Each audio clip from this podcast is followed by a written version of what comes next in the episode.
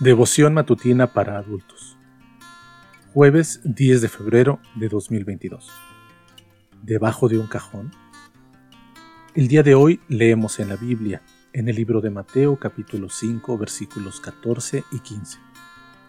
Ustedes son la luz del mundo. Una ciudad asentada sobre un monte no se puede esconder. Tampoco se enciende una lámpara y se pone debajo de un cajón, sino sobre el candelero para que alumbre a todos los que están en casa.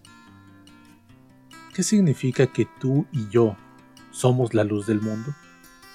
Básicamente, que no importa cuán densas sean las tinieblas que nos rodean, hemos de brillar para la gloria de Dios.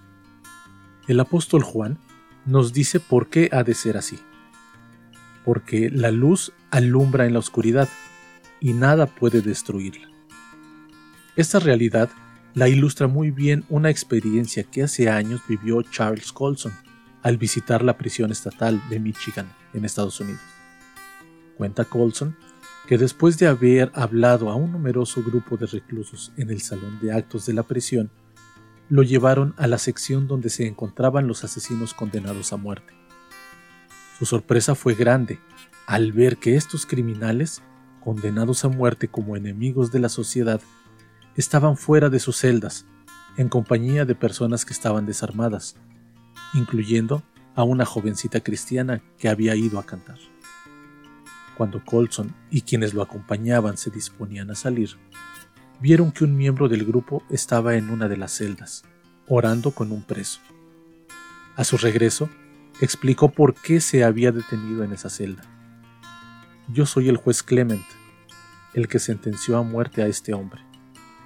En aquel entonces, él era un enemigo de la sociedad y también mi enemigo. Pero conoció al Salvador y nació de nuevo.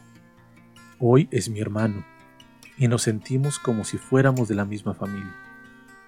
Y todo porque un grupo de cristianos vino a la cárcel y testificó de su fe en Cristo. En otras palabras, brillaron para la gloria de Dios. ¿Qué significa entonces ser la luz del mundo?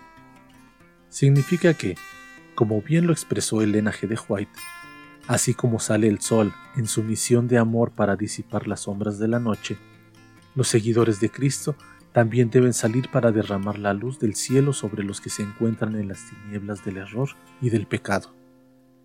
Significa, tal como lo señala nuestro texto de hoy, sacar nuestra lámpara del cajón y ponerla sobre el candelero, bien alto, de modo que alumbre con la gloria de Jesucristo, no solo a los que están cerca, sino también al vecindario y el mundo entero. Oremos. Bendito Jesús, hoy quiero brillar para ti, pero brillar de un modo que la atención se concentre en ti, porque solo tú eres digno de todo honor y toda gloria, hoy y siempre. Amén. Que Dios te bendiga.